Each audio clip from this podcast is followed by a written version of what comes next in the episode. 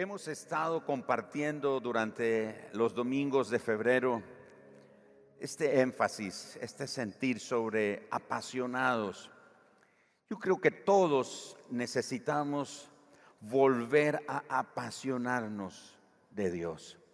Necesitamos que se vuelva a encender en nosotros esa llama, ese fuego, como cantábamos recientemente, de la presencia de Dios en nuestra vida esa pasión por las cosas de Dios, ese anhelo desesperante por las cosas de Dios, ese deseo urgente en nuestro ser por la presencia de Dios, por las cosas de Dios, por la palabra de Dios, por el reino de Dios.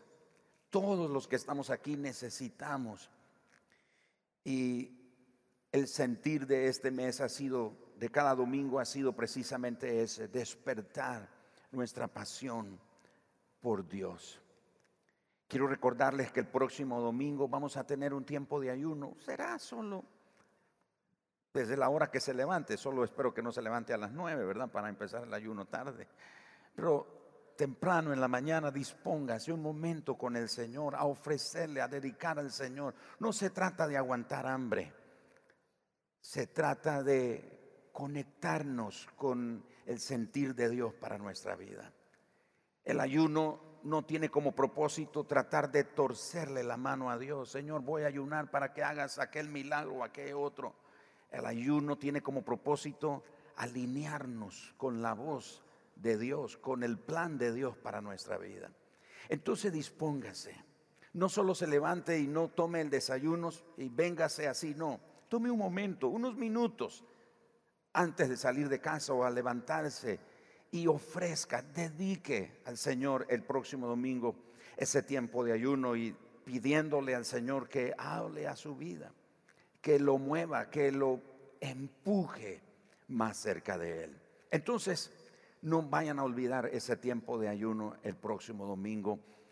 Estoy seguro que Dios va a bendecir tu vida tu vida personal, tu vida espiritual en una forma muy especial. Entonces nos preparamos para eso. Todo esto dentro del contexto de apasionados. Hoy quiero dejar con ustedes esto que ha tocado mi corazón y como dije el domingo pasado, yo mismo necesito el evangelio que predico, predico. Esto que yo les comparto a ustedes no estoy aquí como un santo o un perfecto y diciendo que yo ya conozco todo ese territorio. Estoy caminando la misma senda que ustedes. La diferencia estará en que cada uno de nosotros dispongamos nuestro corazón para de verdad pedir que el Evangelio nos transforme. Porque el Evangelio se necesita no solo para ser salvo, el Evangelio se necesita para nuestra transformación. Muchas veces pensamos de que, bueno, yo ya soy cristiano, ya nací de nuevo y no necesito ya el Evangelio. No, el Evangelio lo necesitamos todos los días de nuestra vida. Existe una condición del corazón que si uno no la examina detenidamente, si uno no la examina intencionalmente, esa condición puede apagar nuestra pasión por Dios. Esa condición de nuestro corazón puede apagar nuestro deseo, nuestra hambre por Dios y las cosas de Él. Puede impedir llevar nuestra pasión a una mayor intensidad por el Señor. Y la Biblia llama a esa condición dureza del corazón un corazón endurecido. Así lo llama la Biblia. En Proverbios capítulo 28, verso 14, Salomón dijo, bienaventurado el hombre que siempre teme a Dios, mas el que endurece su corazón caerá en el mal. En Mateo 19, 8, Jesús hablando, respondiendo a la pregunta del divorcio que le hicieron, él les dijo, por la dureza de vuestro corazón, Moisés os permitió repudiar a vuestras mujeres, mas al principio no fue así.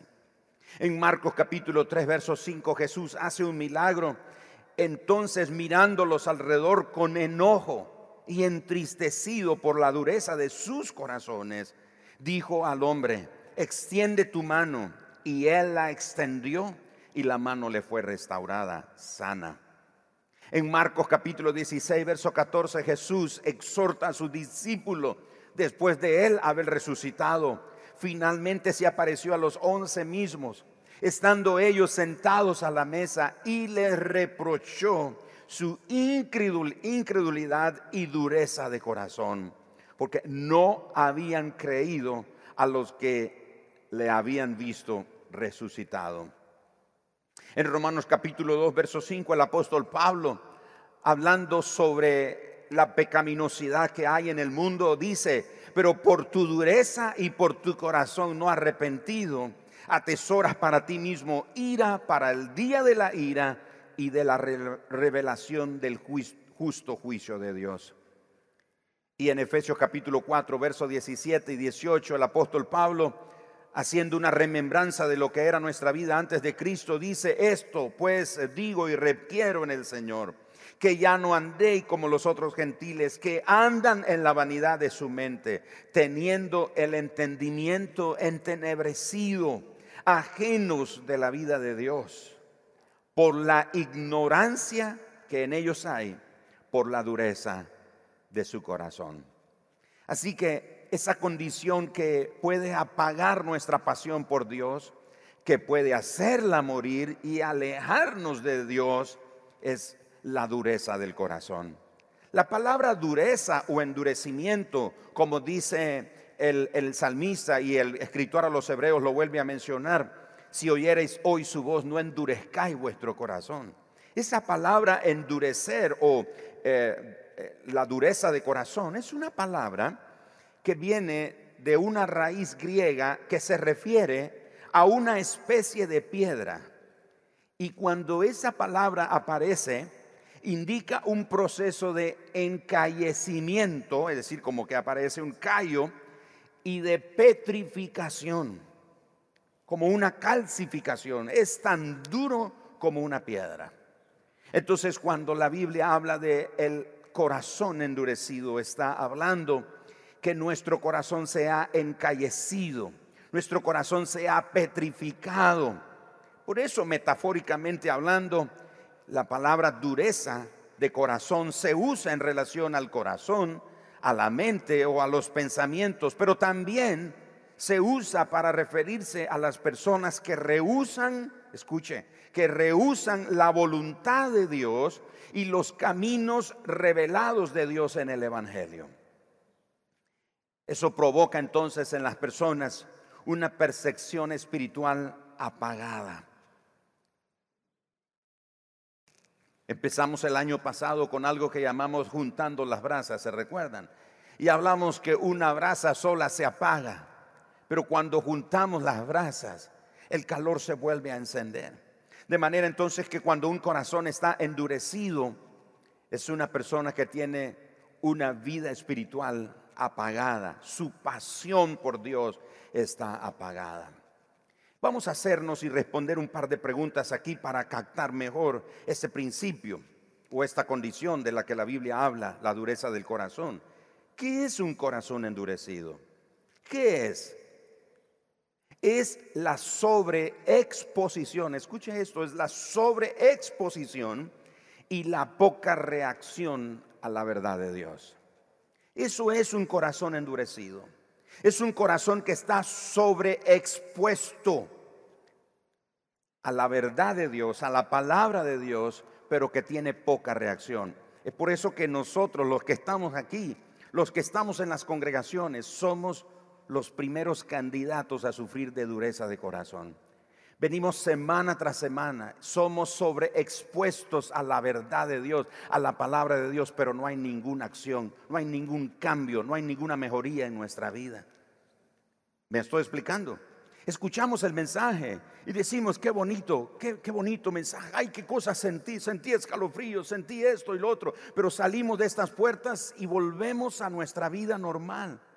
Volvemos a nuestra vida en la que creemos en Dios, pero vivimos como que si Él no existiera. Y regresamos la siguiente semana y nos volvemos a sentar y escuchamos las canciones, cantamos, participamos, escuchamos el mensaje, decimos qué bonito mensaje, cómo me bendigo, pero no hay ningún cambio. Seguimos en los mismos pasos. Entonces un corazón endurecido es la sobreexposición y la poca reacción o acción a la verdad de Dios. Ahora, ¿cuándo se endurece un corazón? Nuestros corazones se endurecen, como acabo de decir, cuando estamos sobreexpuestos a una verdad bíblica, pero la rechazamos y no la aplicamos.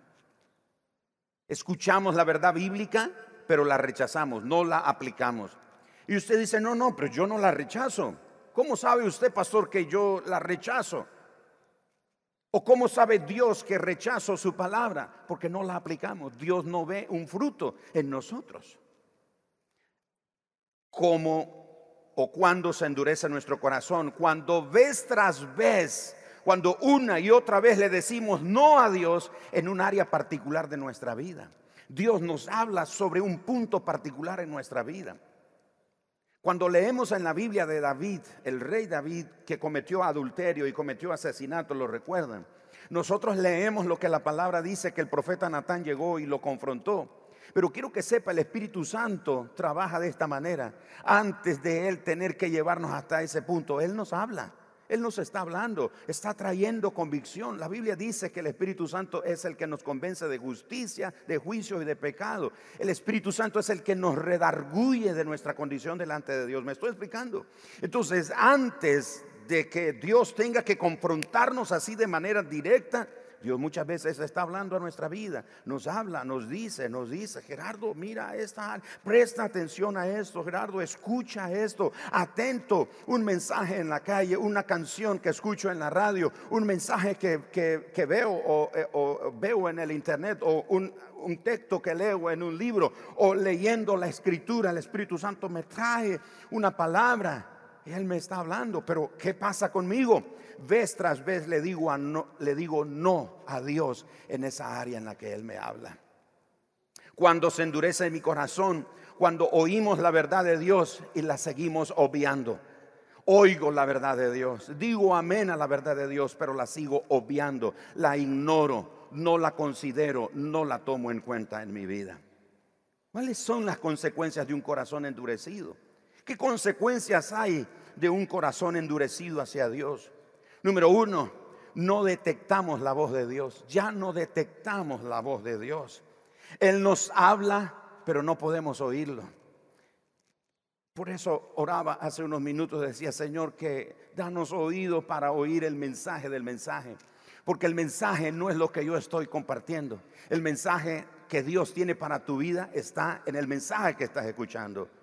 Entonces, el mensaje que estoy compartiendo no es para todos por igual. El Espíritu Santo está dando a cada uno lo que necesita en su vida. ¿Me estoy explicando? Entonces el Espíritu Santo te habla, te está hablando una y otra vez, pero muchas veces nosotros ya no oímos la voz del Señor. Ya no podemos oírla. Ha oído creyentes que a veces decimos, no oigo la voz de Dios, ¿qué me pasa? Ya no oigo a Dios. Y, cometemos el error de acusar al diablo y comenzamos en una guerra espiritual contra el diablo porque no nos deja oír la voz de Dios. Y el diablo se ríe de nosotros que lo reprendemos, porque él sabe que lo que está ocasionando esa interferencia de oír la voz de Dios no es él, es nuestro corazón que está como endurecido somos sobreexpuestos. ¿Cuántos años tiene usted de oír el mensaje del Evangelio de Jesucristo? ¿Cuántos domingos? ¿Cuántos sermones? Yo ni idea tengo, yo no perdí la cuenta de cuántos sermones habré predicado. Desde 1984, cuando vine a Cristo, teniendo solo 14 años de edad. Y por esas cosas que Dios solo sabe, tuve la oportunidad de comenzar a servir al Señor.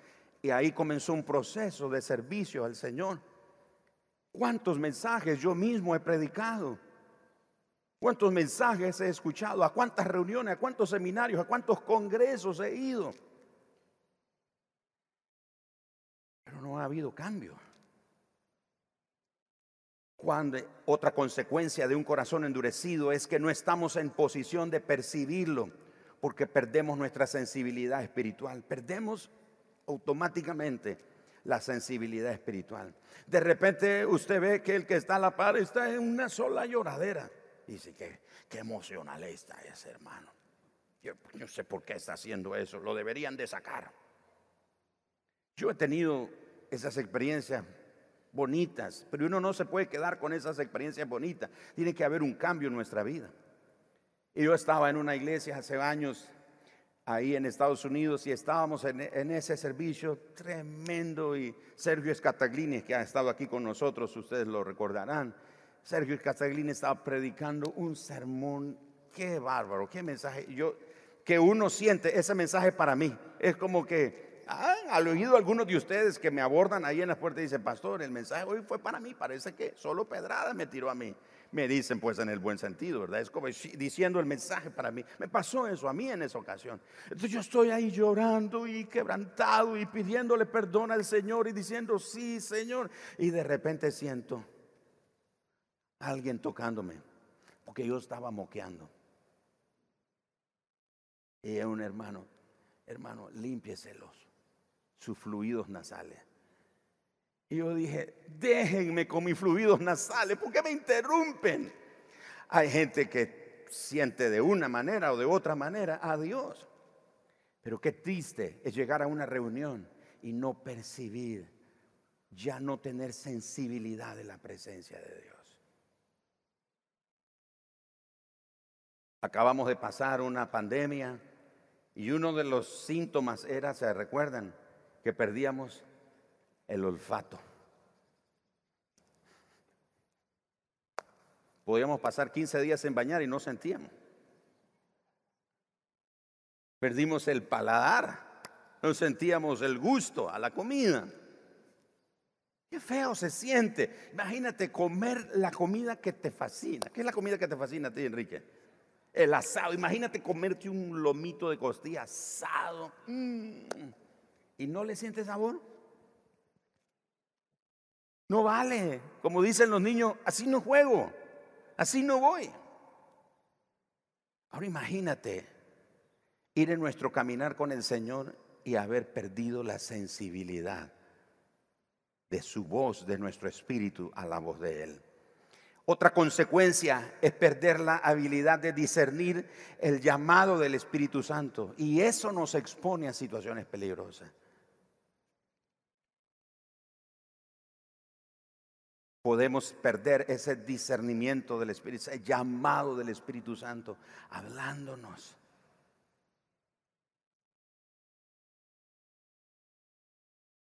otra consecuencia es que se distorsiona nuestro sentido de dirección, perdemos el rumbo, vamos a la deriva, estamos yendo de un lugar para otro, estamos pegando tumbos por allá y por el otro lado. Nunca se me olvida esa historia que leí de este, esta niña que estaba en el incendio. El edificio está quemándose y usted sabe que cuando hay un incendio lo que ocurre es que hay, sobre todo si son espacios bien cerrados, la cantidad de humo es tan densa. Y este papá entró a ese edificio y él llamaba a su niña por su nombre y la niña gritaba y decía, papá, no te veo, no te veo. Y el papá tampoco la veía. Pero el papá le dijo algo interesante. Y dijo, hija, sigue mi voz. Yo voy a estar hablando. Sigue mi voz. Es una situación de peligro. Imagínate estar en una situación de peligro y no oír la voz de tu padre que te habla y te dice, ven, sigue por aquí, sigue, sigue mi voz, sigue mi voz. En esa historia, ese padre salvó a su niña porque él, en medio de la densa, el denso humo, que estaba en ese edificio, él logró salvar a su niña porque él le gritaba. Y él le decía, sigue mi voz, sigue mi voz, aquí estoy, no me muevo, aquí estoy. ¿Cuántas veces nuestro Padre Celestial también nos dice a nosotros, aquí estoy, aquí estoy. Y a veces nosotros decimos, Señor, me dejaste, me abandonaste, no siento a Dios, parece que no escuchas mis oraciones. Señor, parece que mi oración no sube del techo, no pasa de ese techo. Señor, ¿qué pasa? Parece que te olvidaste de mí. Pero nuestro Padre está diciendo, aquí estoy, sigo aquí y una y otra vez Él te dice por la escritura, a través de un canto, a través de una oración, pero Él dice, he aquí yo estoy contigo todos los días hasta el fin del mundo, no voy a dejarte, no voy a desampararte, no temas lo que te pueda hacer el hombre, aquí estoy una y otra vez, pero nos desesperamos porque ya no oímos la voz de nuestro Padre.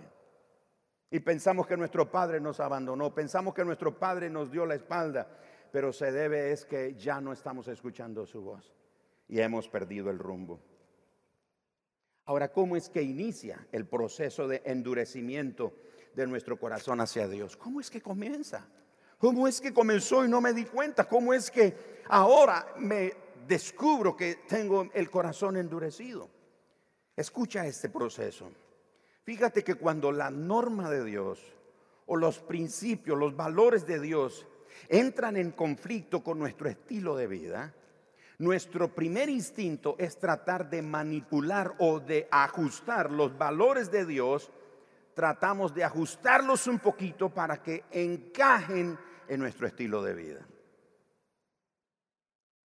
Así comienza el proceso de endurecimiento de un corazón. Oímos el precepto de Dios, oímos el mandamiento de Dios, oímos la instrucción de Dios, oímos los valores, los principios de Dios y decimos, mm, bueno, eso que, está Dios hablando como que ah, está ahorita en, en mi condición, en la temporada que tengo de mi vida, como que eso no encaja. Entonces voy a tratar de manipularle, voy a tratar de hacerle algunos ajustes para que encaje un poquito en mi estilo de vida. Segundo, por ejemplo, cuando oyes un sermón que te impacta, que te pega. Hay un hermano aquí en la iglesia que a veces me, causa gracia, a veces me dice, pastor, me hubiera avisado que trajera el, eh, ¿cómo se llama? El, que usan los, los antimotines, esa cosa, ¿cómo se llama? El escudo. Se trae el casco y el escudo porque sentí que eso era, solo me estaba cayendo, decía ese hermano. A veces oímos un sermón que nos impacta, nos mueve. Pero, pero, pero, de inmediato buscamos cómo mitigar esa vocecita. De inmediato comenzamos a tratar de mitigar, de apagar, de desconectarnos de esa voz. Y comenzamos a tener estos pensamientos. Por ejemplo, decimos, bueno, sí es cierto, ¿Es cierto eso que la Biblia dice o lo que el pastor está diciendo o el predicador está diciendo acerca de Dios y la Biblia? Pero también tengo que lidiar con otros asuntos. No todo en la vida es acerca de santidad y obediencia y fidelidad y amor y gratitud. Hay otros asuntos que tengo que atender. Otro podría pensar y decir, bueno, sé que esto esto es lo que la Biblia dice y enseña, pero voy a tener que esperar porque no estoy listo para eso todavía. No estoy listo para consagrar mi vida así como Dios espera que yo consagre mi vida a Él. Otro podría decir, bueno, en mi caso mi situación es diferente, porque mis circunstancias son muy particulares, son muy inusuales. Mi pasado me ha hecho como soy. Así que Dios, tienes que aguantarte un poquito, porque así soy yo. Mi pasado es la culpa de mi pasado. Él se ha encargado de que yo sea como soy hasta este día. Así que lo que tratamos de hacer es salir lo más rápido de la iglesia y olvidar lo que acabamos de oír. Vamos a ocuparnos en otra cosa, vamos a atender otra cosa y, lo que quiero es olvidarme porque aunque oí la palabra de Dios, aunque Dios habló a mi corazón y me estremeció, pero ah, voy a tratar de olvidar el asunto.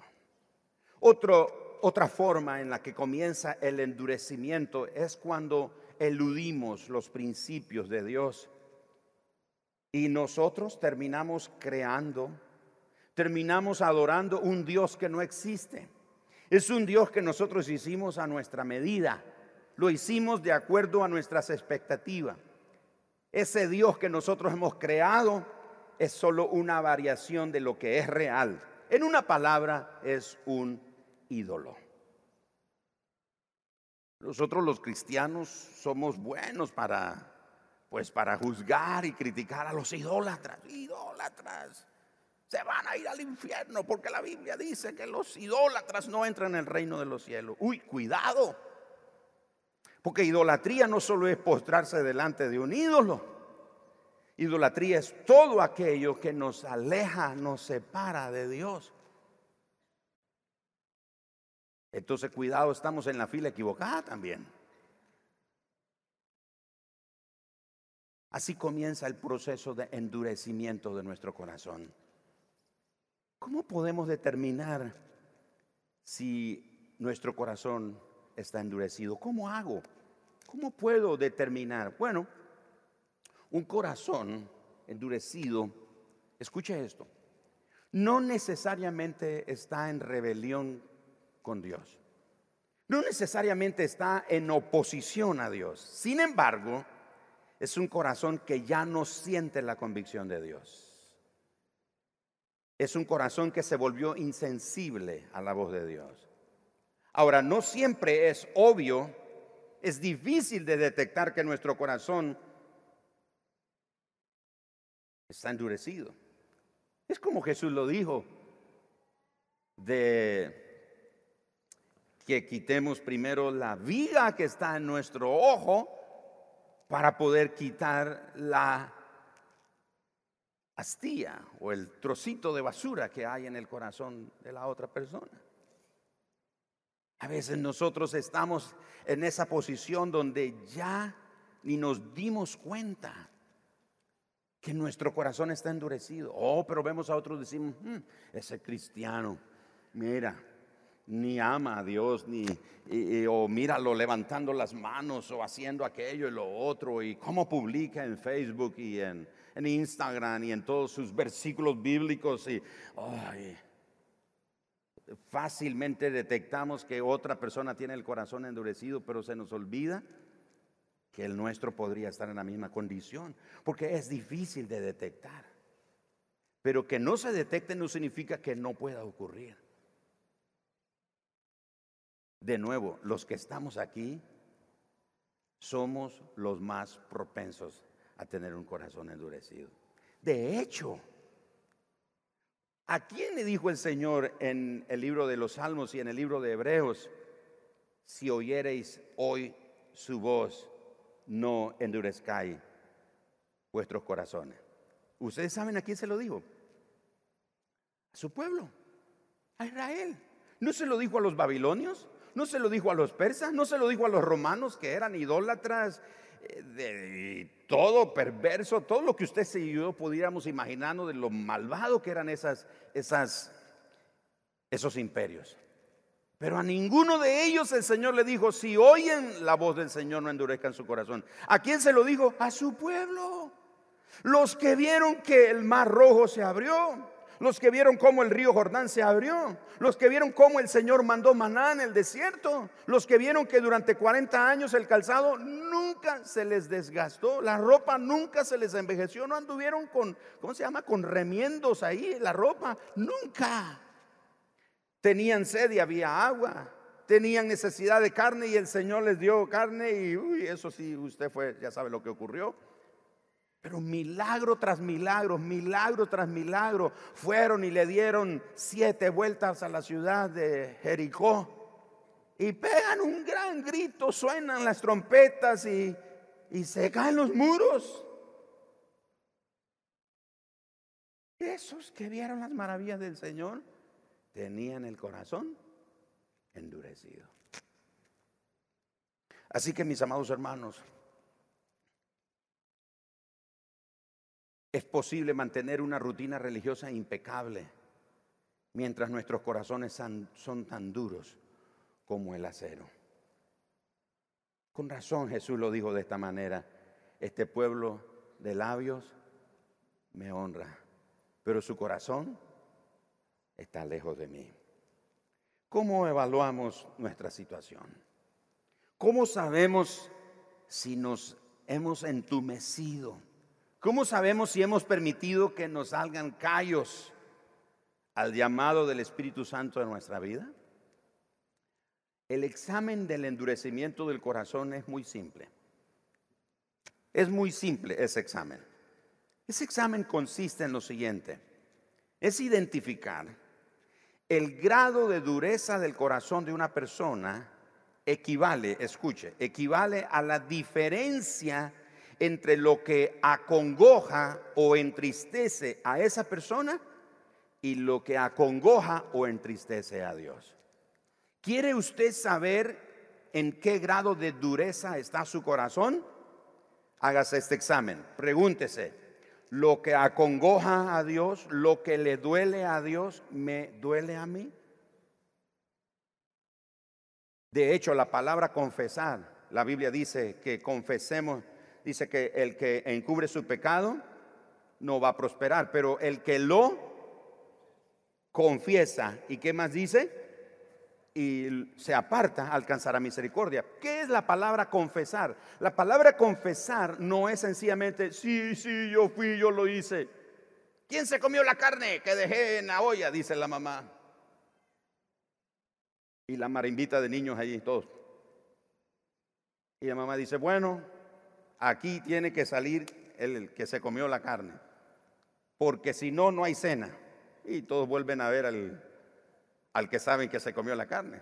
Entonces el delatado, el que se ve descubierto, dice, sí, sí, yo, yo me la comí, yo me comí la carne. Nosotros pensamos que eso es confesar. Es parte, pero confesar, escucha esto, confesar es hablar el mismo lenguaje con Dios. Es llamar las cosas como Dios las llama. Al pecado Dios lo llama ¿cómo? ¿Cómo? ¿Cómo llama Dios a la mentira? ¿Cómo? Mentira. Ah, pero nosotros, los cristianos, nosotros los cristianos, se la ganamos a Dios. Señor, esta es una mentirita piadosa, Señor. O una mentirita blanca, Señor. Entonces, cuando venimos delante de Dios, confesar quiere decir que yo estoy de acuerdo con Dios y decir, Señor, sí, he pecado. Como David, Señor, he pecado. He cometido adulterio, he cometido asesinato. Eso hice. No, Señor, ese fue el diablo que me tiró una cáscara de plátano. El diablo no me ama, Señor. El diablo, tú no sabes cómo me trata, Señor. O fue esa mujer que me estaba seduciendo, me hacía ojitos.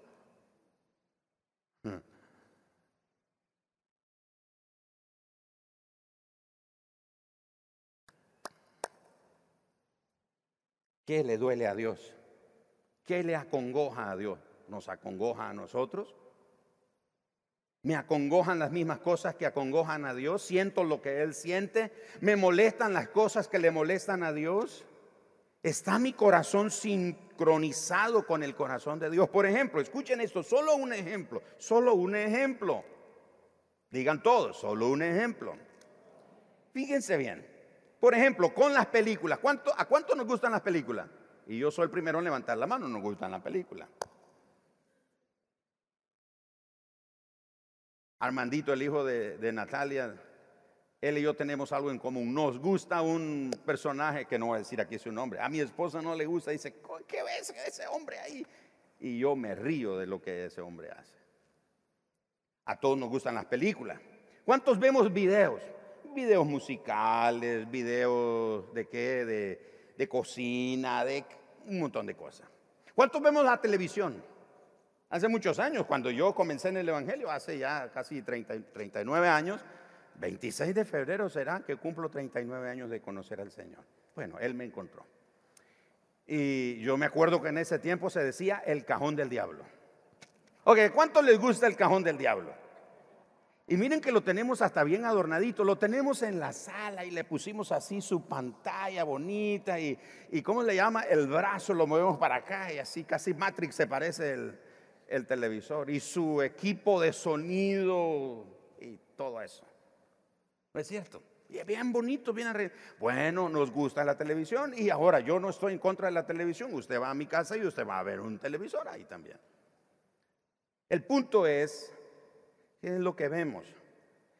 El punto es que muchas veces nosotros nos entretenemos, escuchen, con las representaciones de los pecados por los que Cristo murió.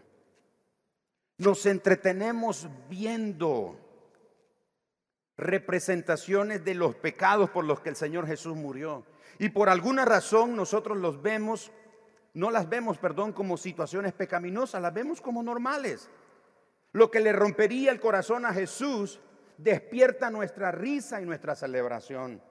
Un corazón endurecido se evidencia cuando lo que acongoja a Dios ya no le, le acongoja a Él. Cuando lo que le molesta a Dios le molesta a Él. Si ocurre lo contrario, entonces tu corazón está endurecido.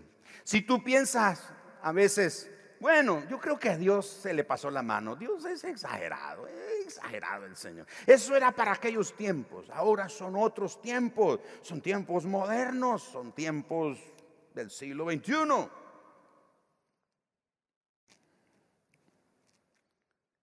Si decimos ser hijos de Dios, pero nuestro estilo de vida refleja valores diferentes a los de Dios, nuestro corazón se ha endurecido. Hermanos, en la televisión, en la internet, hay tantas cosas profanas que se burlan de Dios. A veces vemos películas que hacen burla de Dios. A veces nos reímos y quiero aclarar aquí con esto que voy a decir. A veces nos reímos de las cosas que dicen, los chistes y las insinuaciones que cuentan personas que se declaran homosexuales. Y lo que quiero decir es que el Señor nos manda a amar a los que son homosexuales y las personas que tienen ese conflicto en su identidad. ¿Por qué nos manda el Señor a amarlos? Porque por ellos Jesús también murió. No los podemos, ah, váyanse de aquí, hijos del diablo. Tenemos que llamarlos. El pecado de ellos es diferente, pero ellos, como nosotros, somos tan pecadores. Me estoy explicando. Entonces, hago este comentario no como en una forma de, burla o menosprecio, solo estoy diciendo que muchas veces oímos en labios de estas personas que dicen cosas contra Dios. Y nosotros ahí estamos viéndolo. Ay, me gusta esa telenovela porque ahí sale, bueno, sale fulanito. Y me gusta cómo, cómo se mueve. Ay, me gusta cómo se pinta.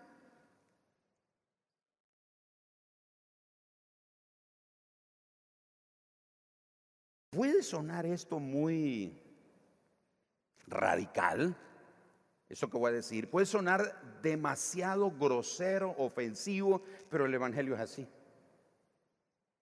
Hace muchos años llegué a un salón de belleza a cortarme el cabello. Entro y ya me siento ahí y, y, yo digo a la persona que atendía, ¿quién me va a atender? Y dice, ya viene fulano. Me dice un nombre. Me dice un nombre de hombre. Ya, pues yo estoy esperando a fulano. hermano, y cuando veo venir a fulano,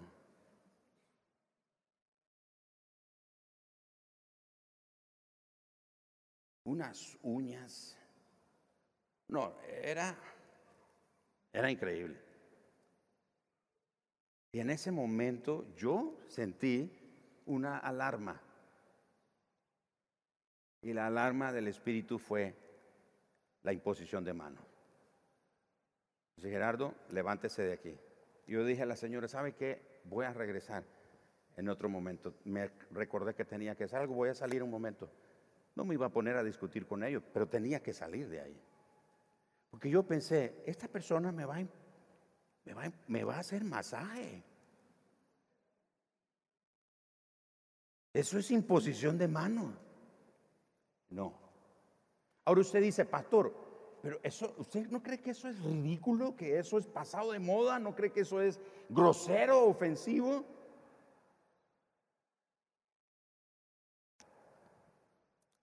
Imagínate los muchachos, los amigos de Daniel el profeta, dijeron, no vamos a comer la comida del rey, no vamos a beber el vino del rey, vamos a comer legumbre y agua. ¿No creen ustedes que eso es ofensivo también? Muchas de estas cosas fueron en su tiempo, esos testimonios que oímos de hombres y mujeres en el Antiguo Testamento. fueron radicales.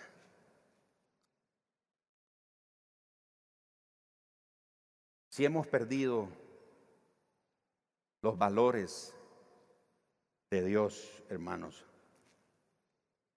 nuestro corazón se ha endurecido. Quiero terminar con esto. ¿Cómo puedo hacer sensible mi corazón? Chicos, acérquense por favor. ¿Cómo puedo hacer sensible mi corazón? Hay un principio que se encuentra en la Biblia de diferentes formas o en diferentes ocasiones, más bien. Es que mientras más amo a alguien, escuche, mientras más amo a alguien, menos puedo tolerar las cosas que le dañen. Lo mismo se aplica a tu amor por Dios. Tu amor por Cristo se refleja en lo que toleras en tu vida. ¿Qué es lo que toleras en tu vida? ¿Qué pecado toleras en tu vida? ¿Qué práctica, qué costumbre de la cultura moderna toleras? ¿Qué es lo que ofende a Dios? ¿Qué es lo que acongoja? ¿Qué es lo que le duele a Dios? Eso mismo nos tiene que acongojar a nosotros. La injusticia, la falta de misericordia, la falta de amor, la falta de perdón, la santidad, la verdad, la compasión. La falta de todas esas cosas le ofenden a Dios, le duelen a Dios. ¿Nos duelen a nosotros?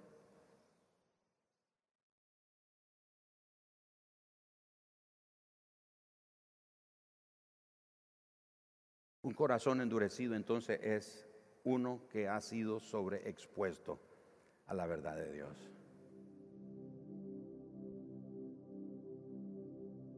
Pero no hace cambios.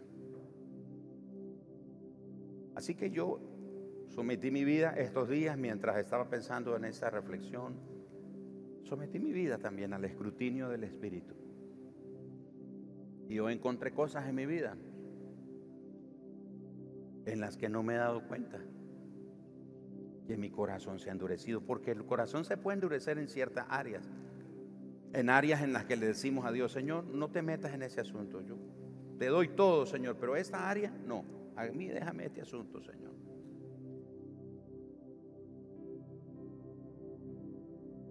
Yo creo que Dios está deseoso de recibir a su pueblo. Me entrevistaron el otro día en un, programa, un podcast que me invitaron a, compartir. Y el pastor joven que me estaba entrevistando me dijo, pastor, ¿qué cree usted que es lo que Dios le está diciendo a su iglesia en este tiempo? Y yo dije, yo creo que Dios está llamando a su iglesia a volvernos a Él. Dios nos está llamando a volvernos al Señor. ¿Se acuerda que la palabra de Dios dice que el juicio de Dios debe comenzar por dónde? Por casa. Debe comenzar por nosotros. Esta mañana yo quiero pedirte que, quiero animarte, más que pedirte, quiero animarte. Que hagas una oración y le pidas al Espíritu Santo que Él te revele, que Él te muestre, te indique el grado de dureza de tu corazón. ¿Recuerdas cómo te sentías cuando te hiciste cristiano? ¿Recuerdas lo dispuesto que estabas para hacer cualquier cosa que Dios te pidiera? Había en ti un nivel de confianza y de certidumbre en Dios. Sentías que podías confiar en Dios. Así que dabas un paso de fe y esperabas sencillamente que Dios interviniera. Pero han pasado los años y nos hemos vuelto profesionales, cristianos profesionales, sobreexpuestos a la verdad de Dios, pero sin cambios en nuestra vida. Con razón Jesús dijo, el que a mí viene, yo no lo echo fuera. ¿Cuántos esta mañana le queremos pedir al Señor que, que suavice nuestro corazón? Y ustedes saben que las abuelas tenían un, mitos raros de suavizar las cosas, ¿no? Me acuerdo que mi abuela suavizaba los frijoles cuando estaban duros y le echaba un tenedor. Nunca me dijo para qué. Yo, abuela, ¿por qué le echa un tenedor?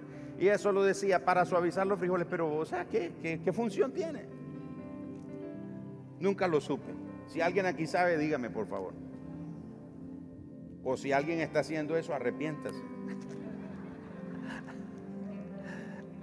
Bueno, no sé. Vamos a pedirle al Señor que suavice nuestro corazón. Que volvamos a sentir pasión por las cosas de Dios. ¿Sabes cómo se mide también tu pasión por Dios? Vienes temprano a la casa de Dios. Muchos llegamos tarde. Nuestra pasión por Dios. Ah, y ahí nadie me va a decir nada. El pastor no me. ¿Acaso es mi papá el pastor para que me diga algo? Y si me dice por aquí me entra y por aquí me sale. El otro domingo vuelvo a venir tarde. Algo anda mal en el corazón.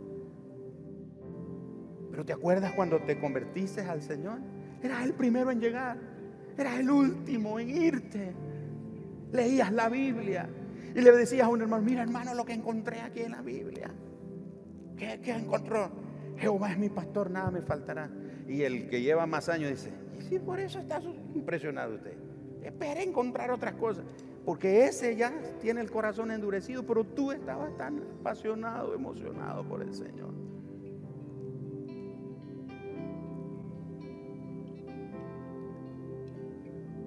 Vamos a volver a nuestro Señor, vamos a volver a nuestro Padre. Como dijo el profeta Isaías, deténganse por los caminos y pregunten por la senda antigua y anden por ella. Vamos a volver al Señor. Amén. ¿Cuántos reciben la palabra del Señor esta mañana? Él desea que nuestro corazón sea cambiado. Si quieres acompañarme en pie, ponte en pie, Padre, en el nombre de Jesús. Te pedimos esta mañana, cambia nuestro corazón, Señor, atráenos hacia ti. Señor, perdona nuestro pecado de dureza de corazón. No nos dimos cuenta, pero nuestro corazón se fue endureciendo. Fuimos poniéndole pero a tu palabra. Llevamos años expuestos a tu palabra, pero no hay cambios en nosotros. Siempre le ponemos una excusa o siempre decimos no hay tiempo, no tengo tiempo, estoy muy ocupado. Dios está pidiendo mucho de mí. Y, y, ahí estamos tratando de ajustar las normas, los valores y tus principios a nuestra vida. Pero Jesús dijo, si me aman, mis mandamientos van a guardar. Si me amas, vas a guardar mis mandamientos, vas a obedecer mis mandamientos. Y el Señor nos está llamando y diciendo hoy por medio del Espíritu Santo, si oye hoy su voz, no endurezca su corazón.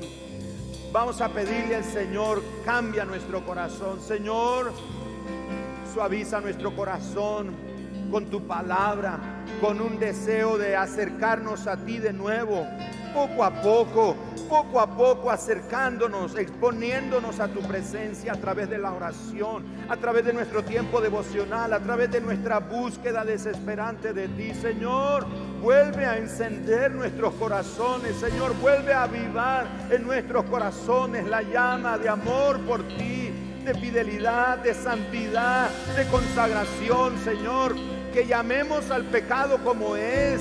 Señor, que no mezclemos lo santo con lo profano. Señor, que te amemos a ti como debe ser. Señor, enséñanos, ayúdanos. Acuérdate que somos polvo. Acuérdate que somos frágiles. Acuérdate que somos tan vulnerables, tan cambiantes. Señor, necesitamos el poder que viene de ti. Y el Espíritu Santo es ese poder que está sobre nosotros. Jesús dijo, y recibiréis poder cuando haya venido sobre vosotros el Espíritu Santo. Vamos a ser testigos en Jerusalén, en Judea, en Samaria, hasta lo último de la tierra. Pero para ser testigos de Dios tenemos que ser apasionados, tenemos que inspirar a la gente. Las personas tienen que ver que hay en nosotros un fuego que arde no que somos mejores que otros, no que somos mejores que las personas que podríamos pensar que viven lejos de Dios, solo diferentes. Solo somos pecadores arrepentidos que desean cambiar, que desean ser transformados, que desean un encuentro transformador con Jesús, el que nos encontró un día junto al camino, heridos por el pecado, maltratados por la maldición. Anhelamos un encuentro con Jesús un espíritu de arrepentimiento y de quebrantamiento en nuestro corazón. Señor, vuélvenos a ti, vuélvenos a ti y nos volveremos y nos volveremos. Levante sus manos ahí en la presencia del Señor y pídele en tus propias palabras al Señor que te mueva, que te acerque, que te atraiga hacia Él, hacia Él.